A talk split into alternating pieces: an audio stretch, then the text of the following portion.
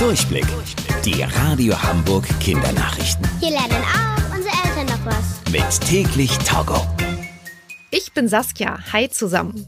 Die Europäische Weltraumorganisation ESA sucht nach neuen AstronautInnen. Das ist was ganz Besonderes, denn es ist das erste Mal seit elf Jahren, dass die ESA neue Leute fürs All sucht. Die Weltraumorganisation möchte vor allem auch Frauen ermutigen, sich zu bewerben. Denn es gibt viel mehr Astronauten als Astronautinnen. Dabei können Frauen den Job genauso gut machen wie Männer. Und auch Menschen mit einer körperlichen Behinderung können sich für den Posten bewerben. Das gab es bisher noch nie. Bis die ESA sich für neue AstronautInnen entschieden hat, wird es aber sehr lange dauern. Denn der Beruf ist eine große Herausforderung. Und deswegen müssen die BewerberInnen vorher viele Tests machen. Nach dem ganzen Schnee der vergangenen Tage kommt jetzt die klirrende Kälte. Überall in Deutschland ist es gerade super kalt und das bleibt auch erstmal so. Viele Menschen machen sich deswegen Sorgen um die Obdachlosen. Obdachlose haben kein Zuhause und leben auf der Straße.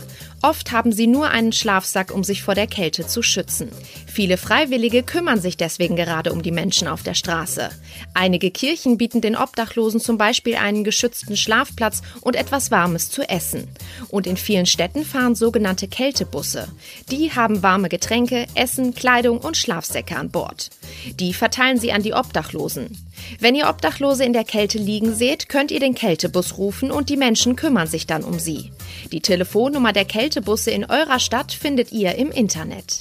Die Radio Hamburg Kindernachrichten. Mit täglich Togo.